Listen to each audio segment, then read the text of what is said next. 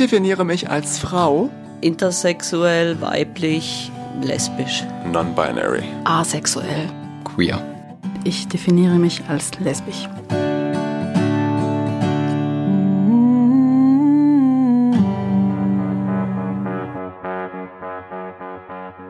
Ich heiße Vivian Van JJ. Ich bin 19 Jahre und ich lebe auch seit 19 Jahren in Freiburg. Ich bin hier geboren und aufgewachsen und beruflich mache ich eine Ausbildung im kreativen Bereich und ich selbst definiere mich als queer.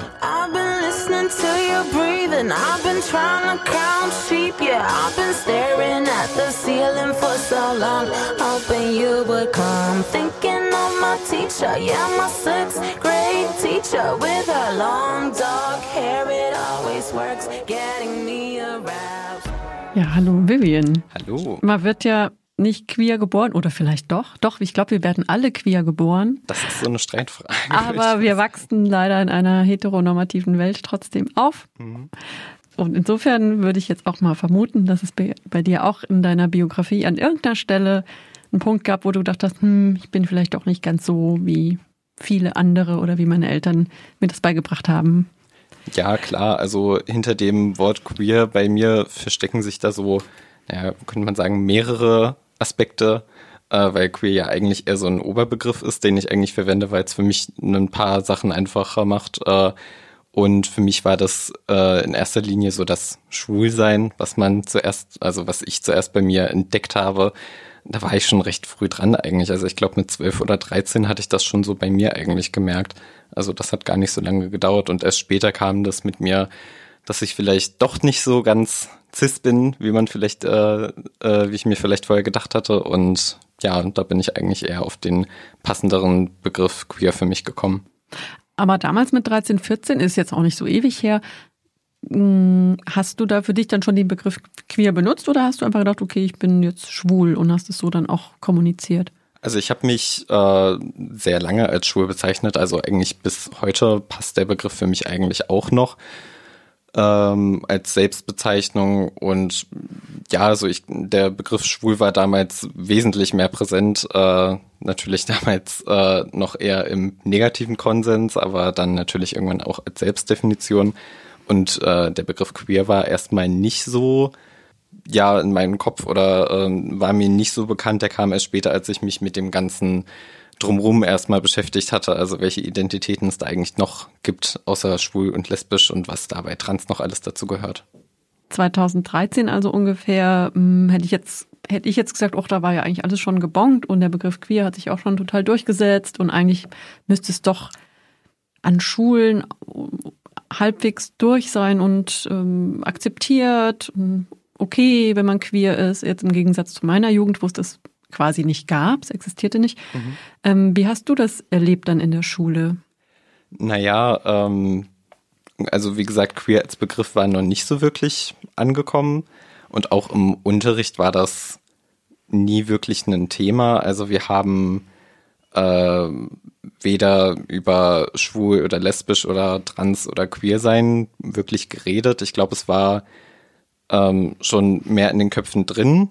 Ähm, also ab und zu vielleicht haben wir mal am Rande in einem, äh, in einem Fach mal ganz am Rande drüber geredet. Also äh, ich erinnere mich noch tatsächlich, dass ich, glaube ich, in der achten oder neunten Klasse in Gemeinschaftskunde eine Präsentation halten sollte und da tatsächlich, äh, da war ich noch nicht geoutet äh, und da hatte ich über die Situation der Homo-Ehe in Deutschland ähm, eine Präsentation gemacht und da war das dann damit, da hatte ich das selber so ein bisschen das Thema mit reingebracht, aber von, von der Schule selbst aus kam da eigentlich fast nichts. Das war dann, ähm, was mich ja auch aufmerksam gemacht hatte auf die ganze Kampagne, war ja, äh, dass Fluss einmal tatsächlich an meiner Schule war. Also ich bin auf eine Freiburger Schule gegangen.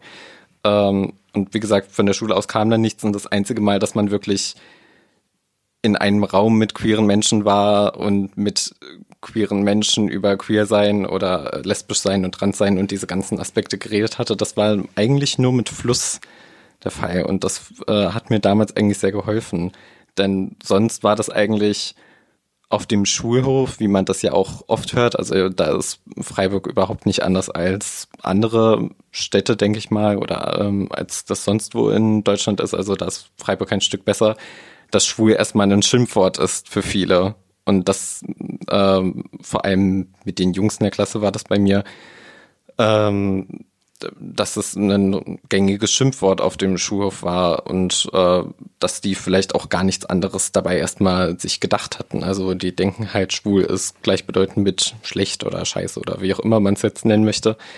Ähm, und die haben damit, was dahinter eigentlich steckt, also dass es eine sexuelle Orientierung ist, ähm, vielleicht das geahnt, aber in erster Linie war es einfach mein Schimpfwort, ja. Wurdest du auch so angesprochen? Ähm, ich wurde zum Glück nicht in der Schule wegen meiner Sexualität gemobbt. Ähm, ich wurde bestimmt mal damit beleidigt. Ich muss mich auch selber der Schule sprechen, weil ich es damals auch nicht besser wusste, hatte ich das auch selber mal als äh, Beleidigung verwendet, bis mir dann erstmal klar war, was das überhaupt bedeutet. Und ich glaube, so ging es vielen anderen auch. Aber nachdem ich mich geoutet hatte, äh, das war bei mir so mit 16, ähm, wurde ich nie, also wurde ich vielleicht einmal von, äh, von glaube ich, irgendeinem Sechstklässler oder sowas auf dem Schulhof, wurde mir das mal hinterhergerufen, was ich dann auch nicht ernst genommen hatte. Aber ansonsten ähm, hat es mich tatsächlich nicht so weit geprägt, dass ich explizit homophob ähm, gemobbt oder beleidigt wurde und mich deshalb nicht wirklich getraut hatte, mich zu outen oder mit meiner Sexualität nicht zurechtkam. Es war eher so die allgemeine Situation, also dass es allgemein bekannt war, ähm, dass es halt ein Schimpfwort ist generell. Es war nicht unbedingt äh, so, dass es explizit gegen mich verwendet mhm. wurde. Gab es denn noch andere in deiner Klasse, in deiner Stufe, in der Schule, mit denen du dich da zusammentun konntest? Ähm, meinst du andere queere genau. Menschen? Ähm, ja, gab es, obwohl ich tatsächlich, ähm, also als ich, als ich noch äh, in der unteren Klasse war, als ich noch nicht geoutet war, da gab es mal einen, äh, der sich geoutet hatte, was glaube ich damals nicht so ganz gut für ihn gelaufen ist, aber da war ich glaube ich irgendwie zwölf oder dreizehn, da erinnere ich mich nicht mehr so ganz gut dran. Ähm, aber als ich mich geoutet hatte, war ich erstmal der Einzige, der ganz offen damit war. Ähm, ich wusste das von manchen anderen, ähm, die sich teilweise dann auch geoutet hatten, teilweise auch gar nicht, aber so ein bisschen Unterstützung hatte ich da auf jeden Fall. Also das war, das war auch angenehm zu wissen, okay, ich bin mit dem Thema hier an der Schule nicht alleine. Äh, und es war auch, äh, generell hatte ich auch damit eine sehr positive Erfahrung mit meinem Outing, was ich vorher gar nicht gedacht hatte. Also wie gesagt, das war nur die eine eine Beleidigung von einem Sechstklässler auf dem Schulhof, die da wirklich negativ war. Ansonsten hatte ich da tatsächlich nicht wirklich Probleme. Das heißt, du hattest dann auch keine emotionale Krise oder sowas, was ja viele auch haben bis naja, heute. Das war, glaube ich, eher vor meinem Outing, also äh, vor meinen, naja, es gibt ja, man spricht ja immer so von dem inneren Outing und von dem äh, Outing, wenn es dann nach draußen dringt. Und äh, ich, es war schon erstmal schwierig für mich damit zurechtzukommen. Also es waren auch noch verschiedene andere Faktoren, die mich da irgendwie belastet hatten. Aber ich glaube, so als ich das dann für mich beschlossen hatte, okay, ich will das jetzt äh, durchziehen, dann war in der Schule da Mobbing kein Thema, das mich da irgendwie negativ beeinflusst hatte. Also äh, es war es war schon erstmal so eine so eine kleine innere Krise auf jeden Fall, aber ähm, die, als ich die dann überstanden hatte, ging es dann eben zum nächsten Schritt, okay, ich will das jetzt, ich will das jetzt nicht für immer äh, für mich behalten. Und das war dann eben, hatte ich ja schon gesagt, mit 16 dann für mich einfach die Entscheidung, das war von der, in den Sommerferien von der zehnten Klasse auf die elfte Klasse, also K1 war das bei uns dann, ähm, dass ich mich entschieden hatte, okay, ich, ich hatte dann einen Freund schon und ich hatte mich auch dann bei, bei meinen äh, Eltern geoutet. In der zehnten Klasse war das dann damals noch, ähm, was auch dann okay war. Äh, und ich habe mich da einfach dafür entschieden. Also ich, ich mag jetzt nicht die nächsten zwei Jahre noch in die Schule gehen und irgendwie das so versteckt halten müssen. Das ist irgendwie jetzt so keine Option für mich. Und eigentlich eigentlich schätze ich hier den Großteil meiner Mitschüler nicht so ein, als wäre das ein Problem, also eigentlich überhaupt nicht. Äh, wieso dann eigentlich nicht? Und dann hatte ich mich auf sehr neu moderne, äh, neue technologische, äh, na, wie sagt man, äh, Weise geoutet. Und ich habe auf Instagram ein Foto von mir und meinem Freund hochgeladen, äh, was dann viele gesehen hatten und dann war so ein bisschen die Katze aus dem Sack. Also ich äh, hatte eigentlich keine Lust, zu jedem Einzelnen hinzugehen. Also ich hatte es vorher natürlich schon ein paar Freunden gesagt, denen ich vertraut hatte. Aber so wirklich der Allgemeinheit hatte ich das vorhin ja nicht gesagt. Und das war dann so ein großer Schritt eigentlich. Und ähm, es hat eigentlich für niemanden unter, einen Unterschied gemacht.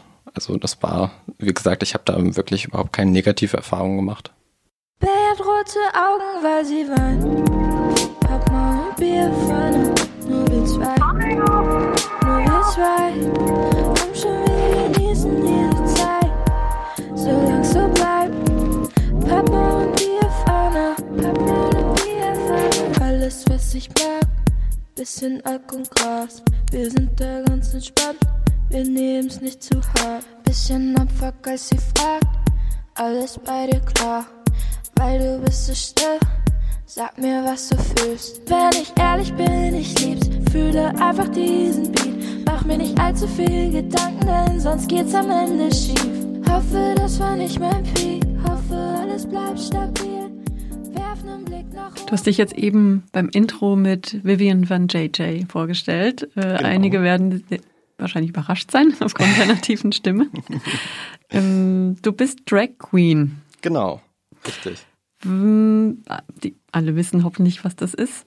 Ähm, Gab es da, na, Coming Out ist jetzt da das wahrscheinlich das ganz falsche Wort. Aber seit wann hast du gespürt, wie hast du gespürt, dass du da ein Fable dafür hast, dass das was für dich, diese Kunstform, was für dich sein könnte?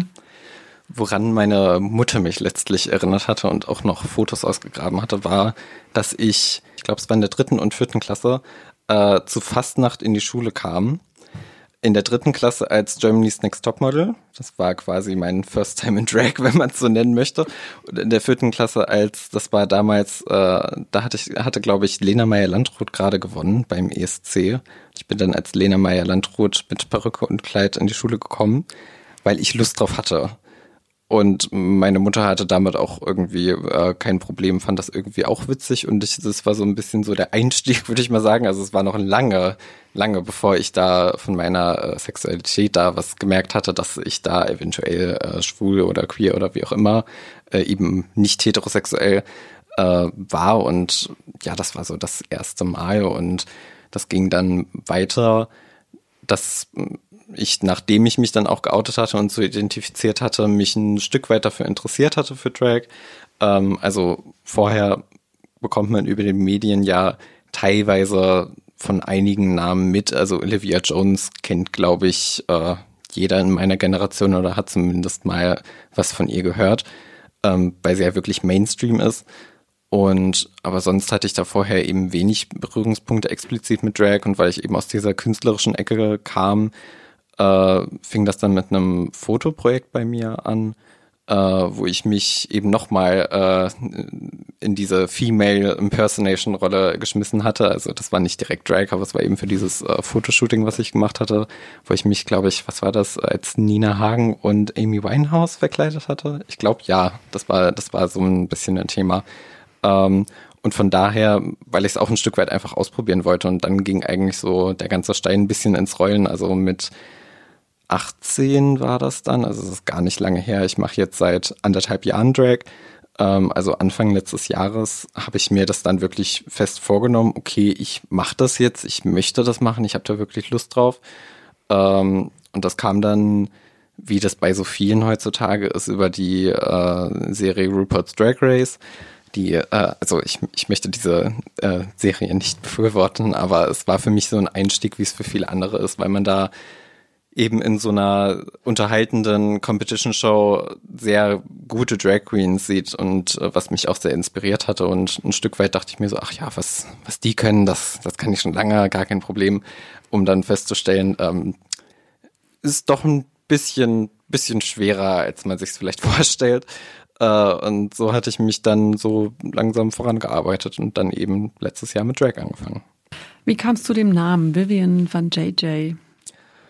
Uff. ähm, das Vivian, also viele Drag Queens bauen sich ihren Namen so ein Stück weit zusammen, was äh, mit ihrer Inspiration und mit ihrer Identität ein Stück weit zu tun hat. Ähm, ich habe mir das Vivian von Vivian Westwood rausgesucht, eine Punk-Fashion-Ikone. Ähm, weil mich dieser Stil, also ich bin ja, ich bezeichne mich ja auch selbst als Alternative Drag Queen, also ich bin ja eher auf der Punk- und Goth-Schiene, damals noch ein bisschen mehr auf Punk, jetzt inzwischen ein bisschen mehr auf Goth. Ähm, habe ich mir quasi die Namen von da ein bisschen geklaut. Also das ist äh, wie wenn manche Leute sich Beyoncé oder Madonna oder sonst irgendwie nennen und den Nachname ja, also mit dem Nachnamen habe ich länger gebraucht, das muss ich sagen. Äh, also wenn JJ ist so ein bisschen ein Wortspiel auf so das amerikanische oder allgemein englische VJJ, also für Vagina. Ähm, aber Vivian Vagina klingt natürlich ein bisschen trashy als Vivian Van JJ. Und ja, Drag Queens lieben ja so äh, Wortwitze und so weiter. Dann dachte mir so, okay, nimmst du, nimmst du, nimmst du von JJ. Es ging mir da auch ein Stück weit nicht drum, dass äh, ich da irgendwie Weiblichkeit mit einem Geschlechtsteil zuordnen möchte oder jetzt so äh, das genau mit mir assoziieren möchte. Es ging eher ein bisschen um Feminismus, weil für mich ähm, oder für meinen Einsatz in der Richtung, weil für mich Vivian eine starke Frau war und oder eine starke Drag Queen, würde ich mal sagen.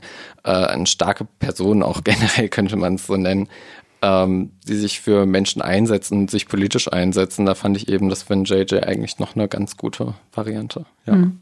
Gibt es so verschiedene Grundtypen von Drag Queens? Du hast jetzt eben schon für dich ein bisschen dieses punkige Gothic aufgemacht. Also gibt es da Schubladen? Es gibt auf jeden Fall sehr viele, sehr viele Schubladen in Drag. Also äh, Drag ist sehr oberflächlich, würde ich mal sagen. Äh, das hat seine, seine Vor- und Nachteile, würde ich sagen, weil Drag viel mit dem Visuellen arbeitet und da wird man visuell halt, ähm, teilt sich da selbst und teilt auch andere da in Schubladen ein. Also es gibt da einerseits sogenannte Pageant Girls, wie man sie nennt, also die sehr, sehr glamourös und also es gibt hauptsächlich in äh, in Amerika, also in den USA, wo die an Schönheitswettbewerben mitarbeiten und so ein bisschen einen Prototypen haben, äh, also ein, ein sehr festgelegtes äh, Bild, wie sie aussehen sollen, also ganz glamourös, ganz feminin, ganz, äh, ganz elegant. Und ähm, es gibt da ja schon, schon verschiedene Arten und man wird da auch manchmal ein bisschen in eine Schublade gesteckt. Äh, was natürlich ein bisschen hinderlich ist, aber ich glaube, man muss sich davon auch ein Stück weit befreien. Man kann ja auch zu mehreren Schubladen gehören. Also einmal, es ist natürlich dieser äußerliche Stil, aber ähm, es gibt auch quasi die Schublade äh, Politikum Drag Queens, also äh, vielleicht Drag Queens, die es einzig und allein aus dem politischer, aus der politischen Motivation äh, rausmachen. Es wird auch äh, in, was ich eigentlich überhaupt keine gute Kategorie finde, äh, in Hyper Queens und eben nicht Hyper Queens äh, eingeordnet. Also wenn es darum geht, dass äh, Frauen oder ich glaube manchmal sind auch explizit Cis-Frauen gemeint, die Drag Queens sind. Ähm, da wird auch eingeteilt. Die Einteilung finde ich, wie gesagt, nicht sinnvoll. Äh, jeder, der sich als Dragon bezeichnet, sollte auch so bezeichnet werden. Und natürlich äh, diese Oberkategorien ähm, Drag King und Drag Queen ähm, oder beziehungsweise wenn man sich da gar nicht einordnen möchte, Drag Thing oder allgemein einfach nur Drag. Also es gibt, es gibt auf jeden Fall viele Schubladen, ja. Könnte ich als Cis-Frau auch eine Drag Queen sein, heißt es? Selbstverständlich, klar. Also da spricht überhaupt nichts dagegen. Es gibt da ähm, viele, die da nicht der Meinung sind, ähm, wie ich ja schon vorhin angesprochen hatte, ich äh, unterschreibe nicht alles, was diese Serie Rupert's Drag Race predigt. Also da sind äh, beispielsweise ähm, Transmenschen und auch Cis-Frauen ähm, ausgeschlossen davon, also weil da eine gewisse äh, populäre Drag Queen äh, das so sieht, also weil sie ja diesen, diesen Begriff von Drag Queen nicht öffnen möchte, aber ich denke, das entspricht überhaupt nicht der Realität. Also es gibt viele, ich kenne auch persönlich viele äh, Cis-Frauen und auch Trans-Frauen und Trans-Menschen allgemein, die Drag Queens, Drag Kings, Drag alles Mögliche sind. Und ähm, ich finde, da sollte man keinen Unterschied machen. Kunstform Drag, was gehört denn da alles dazu? Also das eine haben wir jetzt schon gehört, ist halt die, die Klamotte, die Kleidung, die Bewegung. Was, was muss ich alles tun, um, um eine gute Drag Queen zu sein? In Oder how Drag to, King? How to Drag. Yeah. Ähm, eigentlich nichts, bin ich immer der Meinung nach. Also es ist natürlich vielleicht nicht die Antwort, die man so direkt hören möchte, aber Drag grenzt sich eigentlich als Kunstform oder allgemein als Performancekunst oder wie auch immer ähm, man sich da sieht, eigentlich immer nur durch die Selbstdefinition ab. Also wenn man sich selbst als Drag Queen, Drag King, Drag whatever bezeichnet, ist man das auch. Also wie gesagt, manche gehen sehr diskriminierend mit diesen Begriffen um, also durch Fremdbezeichnung oder durch Absprache dieses Begriffs von Drag, ähm, was ich ganz kritisch sehe. Ähm, aber also grundsätzlich gehört da nichts dazu. Also äh, natürlich äh, sind innerhalb von der Drag-Community oder unter Drag Queens ist da ein bisschen äh, so, könnte man sagen, ein Druck oder eine Erwartung da, dass man ganz tolles ganz deckendes Make-up hat, also dass man wirklich gar nichts mehr darunter erkennt, dass man sich ganz arg transformiert, dass es wie wie eine wie ein äh, Genderflip manchmal gibt. Äh, wie gesagt, ich sehe das sehr kritisch. Also Menschen, die, die Menschen, die diesen Genderflip äh, voraussetzen würden, jetzt beispielsweise Cis-Frauen äh, von Drag Queens äh, ausschließen oder eben auch Transfrauen, äh, generell Frauen, was sehr problematisch ist. Und ja, also es geht ein Stück weit schon um einen transformierenden Aspekt, aber an sich ist es erstmal, ja, Selbstdefinition würde ich sagen. Ich finde, das Einzige, was ich für Drag voraussetzen würde, ist, dass man ein Stück weit anders ist, als man im Alltag rumrennt. Also ich glaube, als äh, wir uns das erste Mal gesehen hatten, dachtest du, das ist jetzt, das, das, das ist ein Unterschied. also denke ich mal zumindest. Äh, also es ist, äh, es ist bei mir zumindest eine große Verwandlung, aber wie gesagt, es muss keine riesige Verwandlung sein, nur ähm, es ist, es ist ein Spiel mit Geschlechterrollen auf jeden Fall. Und es äh, setzt voraus, dass man sich ein Stück weit damit auseinandersetzt. Und ähm, wie gesagt, dieser Genderflip ist überhaupt nicht äh, erforderlich oder eine wahnsinnige Transformation. Ähm, nur, wie gesagt, dass man halt nicht so ist, wie man, im, wie man im Alltag ist. Könnte man das als Doppelleben fast schon bezeichnen? Oder dass so Anteile deiner Persönlichkeit ausschließlich da stattfinden? Es ist schon ein Stück weit eine zweite Identität, könnte man sagen. Das klingt ein bisschen schizophren. Äh, aber es ist, es ist, glaube ich, eher, ähm, es ist von Drag Queen zu Drag Queen sehr unterschiedlich.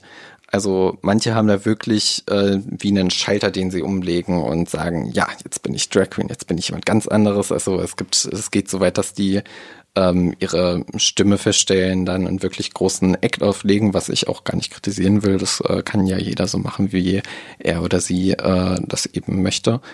Ähm, für mich ist das nicht ganz so. Also es ist ein bisschen eher, also anstatt dass man bei mir einen Schalter umlegt und jetzt bin ich jemand äh, ganz anderes, ist es eher, als würde man so ein bisschen so den, den Lautstärke-Knopf aufdrehen. Also ich bin deutlich selbstbewusster beispielsweise ein Drag. Das äh, gibt mir da ganz viel. Das ist bei vielen so, aber so meine Persönlichkeit verändern tue ich jetzt nicht absichtlich. Ähm, man hat eben einen anderen Namen, was ja ähm, eigentlich immer üblich ist in Drag.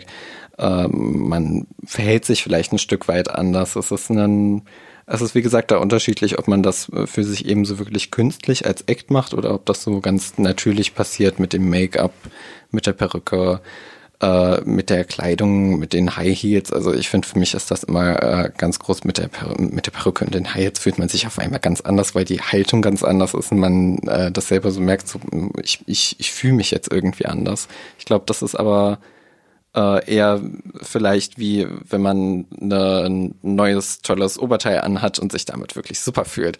Ähm, aber Drag geht natürlich noch mal ein ganzes Stück weiter, weil man sich äußerlich äh, meistens, also in meinem Fall, ähm, stark verändert. Und wie gesagt, es gibt mir sehr viel Selbstbewusstsein. Ja. Bär hat rote Augen, weil sie weint. Papa und Bier vorne, nur wir zwei, nur wir zwei.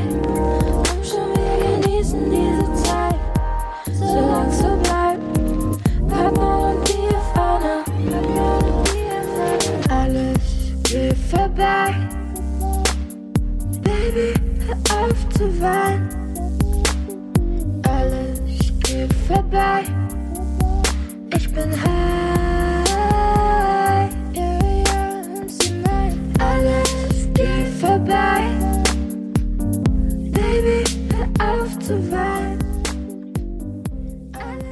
Was macht denn dein Dasein als Drag Queen politisch? Politisch war das tatsächlich für mich einer der Hauptgründe, Drag zu machen. Also ich habe mich auch ein Stück weit davor gedrückt, recht lange. Also äh, ich fand das interessant und ich äh, dachte mir schon, ich, ich will das eigentlich machen. Ich glaube, mir wird das Spaß machen. Ich habe Spaß am Make-up, ich habe Spaß an Klamotten, ich habe äh, da, ich habe da wirklich Motivation zu. Aber ich habe mich nicht ganz getraut. Und ich habe mich dann politisch auch mehr informiert und engagiert ähm, außerhalb dieser schwulen Cis Bubble, würde ich mal sagen, also außerhalb von den Problemen, die jetzt nur schwule Männer betrifft äh, oder lesbische Frauen auch äh, und habe mich da auch ein bisschen umgeschaut und gemerkt, dass es äh, eigentlich noch so viel Diskriminierung auch innerhalb der schwulen Szene gibt, erstmal und auch von der schwulen Szene aus nach außen hin. Also ein unglaublich hohes Maß an äh, Transphobie, ähm, weil ich glaube, als ich mich geoutet hatte, ähm, war ich so ein bisschen unter dem Eindruck davon, äh, dass, ah ja, okay, äh, ich bin jetzt offen queer, ich kann andere queere Menschen treffen und wir gehören alle zusammen und wir verstehen uns alle total super und ähm, das war auch erstmal so. Also die ersten äh, queeren Menschen, die ich kennengelernt habe, waren auch alle toll, mit denen ich mich super verstanden, weil man was gemeinsam hatte und weil man vielleicht auch sonst nicht wirklich jemand anderen hatte, mit dem man über queere Themen sprechen konnte. Aber es war dann doch nicht ganz so. Also ich glaube, ähm, nur weil man queer ist, nur weil man schwul ist, äh, nur, weil man, nur weil man Drag Queen ist, auch äh, hindert das einen nicht davon, in irgendeiner Weise diskriminierend zu sein. Also äh, die schwule Szene hat ein massives Rassismusproblem, ein massives äh, Transphobieproblem und das habe ich erst später gemerkt. Das hat mich wirklich ein Stück weit schockiert und es war für mich auch eine Motivation zu sagen, weil ich mich damals auch noch als äh, cis identifiziert habe, ähm, hey, mach's doch einfach. Also du bist doch eigentlich privilegiert genug, äh, um dich da einzusetzen und da was gegen zu tun in einer Form, die dir auch noch Spaß macht, was ja Drag ist. Äh, und es bietet dir, natürlich hatte ich nicht von Anfang an eine Bühne und natürlich kannte mich auch am Anfang niemand, aber mit Drag hat man äh, immer eine Stimme und die auch gehört wird von der queeren Community. Und es war auch für mich wichtig, das dann einfach zu nutzen. Ja, und daher kommt eigentlich meine politische Motivation. Also es gibt sehr viele Drag Queens, die sich nicht so viel politisch einsetzen möchten, ähm, was natürlich auch deren Ding ist, aber ich glaube, es ist schon die Verantwortung, wenn man eine Plattform hat und wenn man eine Bühne hat, vor allem als Drag Queen, ähm, sich politisch einzusetzen und auch nicht nur für seine eigene Community, sondern auch für andere Leute. Ja. Hm. Und daher kommt eigentlich, würde ich mich auch als sehr politische Drag Queen bezeichnen. Ja, wenn man so aus der politisch-feministischen Ecke drauf guckt, äh, ja, ist, ist ja oft dann so der erste Impuls, um Gottes Willen, das ist ja eine total überzogene und auch falsche und hypersexualisierte Darstellung von Weiblichkeit. Das kann es ja wohl nicht sein. Ihr reproduziert das doch bloß. Also wie gehst du mit solchen ja, Vorwürfen oder Argumenten um? Naja, die erste Reaktion von vielen Drag Queen ist, äh, von vielen Drag Queens ist zu sagen, ach, das stimmt doch gar nicht und ich, äh, oder kommen dann solche intelligenten Sätze wie ich bin ja schwul, ich kann ja gar nicht sexistisch sein. Ähm, was natürlich erstmal nicht stimmt. Also wie schon gesagt, äh, nur weil man Drag Queen ist, nur weil man schwul ist, nur weil man, nur weil man in irgendeiner Weise queer ist, äh, befreit das einen nicht von sämtlichen schlechten Charaktereigenschaften. Ähm, und ich sehe das Argument schon. Also ich habe mich, äh, ich habe mich auch damit auseinandergesetzt, weil es für mich äh, ein nachvollziehbares Argument war, dass man ja eigentlich nur Geschlechterrollen ähm, reproduziert und äh, verstärkt und eigentlich nicht dazu beiträgt, diese, dass es weniger Sexismus in der Gesellschaft gibt. Und ich glaube, die falsche Antwort äh, darauf wäre zu sagen, dass äh, Drag, äh, Drag Queens nie sexistisch sind. Es gibt unglaublich sexistische Drag Queens. Es ist äh, schwierig auf jeden Fall. Ähm, aber ich glaube, es ist genauso falsch zu sagen, ähm, Drag ist äh, Drag Queens sind nie sexistisch, äh, wie zu sagen, Drag an sich als Kunstform ist sexistisch. Ich glaube, ähm, Drag führt auf jeden Fall dazu, dass sich eigentlich die Geschlechterrollen lösen, weil äh, es betont eigentlich nur, wie performativ eigentlich und wie, wie ähm, dahergeholt die ganzen Geschlechterrollen unserer Gesellschaft sind. Ähm, weil wenn beispielsweise ein Cis-Mann sich komplett überzeugend als äh, sehr feminin darstellen kann und eben sehr weiblich rüberkommt, dann betont das ja eigentlich nur, wie ganz konstruiert diese ganzen Rollen sind.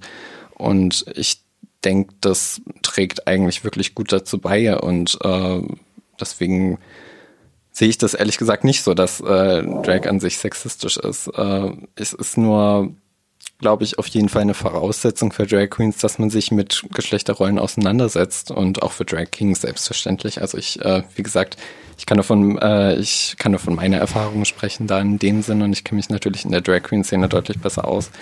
Ähm, und da denke ich, ist es auf jeden Fall eine Voraussetzung, dass man da nicht in dieses sehr sexistische Denken äh, reinfällt, was oft passiert, wenn man sagt so, oh nein, du musst so aussehen, du musst eine breite Hüften haben, du musst unbedingt ein Korsett tragen, du brauchst eine ganz schmale, äh, ganz schmale Taille, brauchst, du musst dir wirklich große Brüste machen und oh, dein Make-up ist ja ganz falsch. Und äh, durch diese Denkweisen ähm, fällt man natürlich in diese sehr sexistischen Stereotypen rein. Ich glaube, äh, da haben wir Drag Queens oder zumindest einige von uns, würde ich mal sagen, noch sehr viel zu lernen. Aber an sich Drag als Kunstform zu bezeichnen, ist nicht gerechtfertigt, würde ich sagen. Vor allem, wenn es äh, Menschen gibt, die sich auch da zwischen Drag Queen und Drag King sehen, ähm, die ja wirklich sämtliche Geschlechtertypen auf den Kopf stellen, dass sich das wirklich gar nicht gefallen lassen oder wirklich eine sehr abstruse Form äh, von Drag äh, veranstalten. Ich denke, das ist da ein Stück weit auch äh, missachtend von denen, das Ganze dann als sexistisch zu bezeichnen. Gibt es denn ein gewisses Maß an, an Beef naturgemäß innerhalb von so einer Drag-Szene in einer Drag-Community einer Stadt? Also gehört das irgendwie zum Spiel? Oder würdest du sagen, naja, nee, das, das sind so die, die hässlichen Seiten des Ganzen? Also wir hatten ja auch hier in der Reihe den Markus, der sich etwas beklagt hat, dass er auch dumm angemacht wurde, eben weil er nicht diesem extremen femininen Bild entsprach, weil er ein Drei-Tage-Bad hat oder so. Ich meine, Conchita Wurst hat es ja eigentlich vorgemacht. Aber also er hat da schon drunter gelitten und hat sich dann entsprechend auch nicht so wohl gefühlt hier in der Szene. Wie ist es für dich? Wie beurteilst du sowas? Wie, wie beurteilst du die Szene hier? Naja, ähm, ich würde schon sagen, als Drag Queen braucht man ein Stück weit ein dickes Fail innerhalb der Szene. Äh, ich habe das Glück, dass ich mit äh, sehr großartigen Menschen zusammenarbeiten darf ähm, und sämtliche Menschen, mit denen ich regelmäßig zusammenarbeite, sind äh, da wirklich großartig und wir unterstützen uns alle gegenseitig. Äh, es gibt natürlich ja äh, diesen Beef, den du schon angesprochen hast, gibt es natürlich in der Szene. Also es versteht sich nicht jeder mit jedem. Äh, ich denke, das ist natürlich. Ähm, ich glaube nicht, dass es äh, explizit in Freiburg anders ist als in Berlin oder in Köln oder in New York oder in ganz anderen Großstädten. Ich denke, der gehört, äh, äh, da, dieser, dieser Konkurrenzkampf ist das ja eigentlich eher ein Stück weit gehört da dazu, dass nicht jeder so mit jedem kann. Ähm, und wie gesagt, ich denke, es ist da, ähm, einerseits gehört es dazu, andererseits muss es natürlich nicht sein. Ähm, ich finde es immer wichtig, dass man sich gegenseitig unterstützt und dass man auf neue Gesichter zugeht und dass man ähm, da unvoreingenommen ist. Also äh, wie gesagt, dieser eine Vorfall bei Waldsee den, äh, von Markus, den finde ich auch wirklich sehr erschreckend, dass es da sowas innerhalb der Szene ähm, gibt und dass da sowas passiert. Ich glaube, ähm, wie gesagt, man braucht ein Stück weit äh, ne, ein dickes Fail, weil dieses Reading nennt sich das ja so ein bisschen, also dass man sich äh, gegenseitig so Shades zuwirft, also sind so innerhalb der Szene so Begriffe, dass man sich halt gegenseitig ein bisschen neckt und auch ein bisschen überzogen. Äh, das kommt vor und ich glaube, dass äh, da muss man ein Stück weit auch ähm, drüber stehen, sich das vielleicht auch, äh, ja, das musste ich mir auch gefallen lassen. Ähm, aber es gibt auf jeden Fall eine Grenze. Also äh, es gibt es gibt eine Grenze zwischen äh, Shade und man ist shady. Also das sind wieder so zwei Begriffe. Also das eine ist halt eben ein bewusster Spaß und eigentlich verstehen wir uns ja gut, aber ich ich ich, äh, ich erzähle dir mal was so ein bisschen so was was du was dir vielleicht äh, noch keiner so direkt gesagt hatte, aber mal sagen sollte auf eine lustige Weise. Also das ist so ein bisschen äh, dieses äh, Spaß äh, Spaß ist nur wenn beide lachen was der? Ja, genau. Spaß ist nur, wenn beide lachen. Das hat so ein bisschen was äh, von Shade. Und wenn man eben shady ist, dann verhält man sich generell nicht gut. Ist äh, einfach nur, ja, blöd gesagt, asozial zueinander. Also, ähm, ist wirklich absichtlich gemein äh, gegenüber anderen Drag Queens und das gibt selbstverständlich auch. Ich habe wirklich ähm, das Glück, Teil einer großartigen Drag-Szene in Freiburg zu sein mit unglaublich talentierten Performern wie den ganzen House of Crystal, dem ich mich auch zuordnen würde, oder äh, dem Drag King Atlas, den wir auch schon hier hatten beim Podcast, Amanda Wine, äh, wirklich großartigen Personen in Freiburg und Candy Crystal selbstverständlich vom House of Crystal, mit denen ich super zurechtkomme, mit denen ich super gerne mir eine Bühne teile. Und ich glaube, das ist äh, sehr wichtig, weil, wie gesagt, dieser angesprochene Konkurrenzkampf kann sehr schnell sehr eklig werden. Ähm, weil selbstverständlich konkurrieren wir alle miteinander. Also Drag, äh, Drag in Freiburg ist noch sehr klein, würde ich mal sagen. Es gibt wenig Bühnen, es gibt wenig äh, Publikum auch in dem Sinne. Äh, ähm, weil wir auch, sagen wir mal, in einer kleinen Großstadt leben hier in Freiburg. Ähm, da steht man natürlich irgendwo in Konkurrenz, aber ähm, man kann ja auch gemeinsam erfolgreich werden. Das ist immer so das, was ich eigentlich betonen möchte. Also man kann ja auch gemeinsam andere Menschen äh, unterstützen, die man gut findet, äh, wo man sagt, wow, du hast super Talent, du gehörst auf die Bühne und äh, das ist eigentlich das, was ich wichtig finde, was, was die Drag Queen Szene eigentlich auf jeden Fall braucht. Äh, und was ich auch selber versuche, also ähm, ich engagiere mich auch im Regenbogenreferat, wo bis vor kurzem, bis Corona uns ein bisschen einen Strich durch die Rechnung gemacht hatte, äh, organisieren wir ja die Pink Party und da habe ich letztes und dieses Jahr eben eine Drag-Show organisiert, eine kleine, kurz äh, mit drei Performern, wo ich auch immer neue Performer, die beispielsweise noch gar nicht auf der Bühne standen, auf die Bühne geholt habe. Und das wird auch zukünftig so das Format sein, dass man äh, neues Talent in Freiburg fördert. Wir sind unglaublich gewachsen und äh, es, ist, äh, es ist wichtig, dass man sich gegenseitig unterstützt, ja. Ja, vielen, vielen Dank, Vivian von JJ, für diese Dankeschön. spannenden Einblicke in eine mir noch recht unbekannte Welt. Danke, dass ich hier sein durfte. Und ich drücke die Daumen, dass sich die Szene in Freiburg ähm, positiv und zahlreich weiterentwickelt. Das hoffen wir alle. Dankeschön. Seen this girl on the TV, see this girl in the mall. I see pictures in my head, up my head between her legs. Sichtbar in Freiburg, ein Projekt von Fluss e.V. und Radio Dreieckland. Fotos von Severin Poti. Abonniert uns über die Homepage www.sichtbar-in-freiburg.de oder über die gängigen Streaming-Portale. Mit freundlicher Unterstützung vom Aktionsplan für Akzeptanz und gleiche Rechte des Landes Baden-Württemberg sowie der Geschäftsstelle Gender und Diversity der Stadt Freiburg.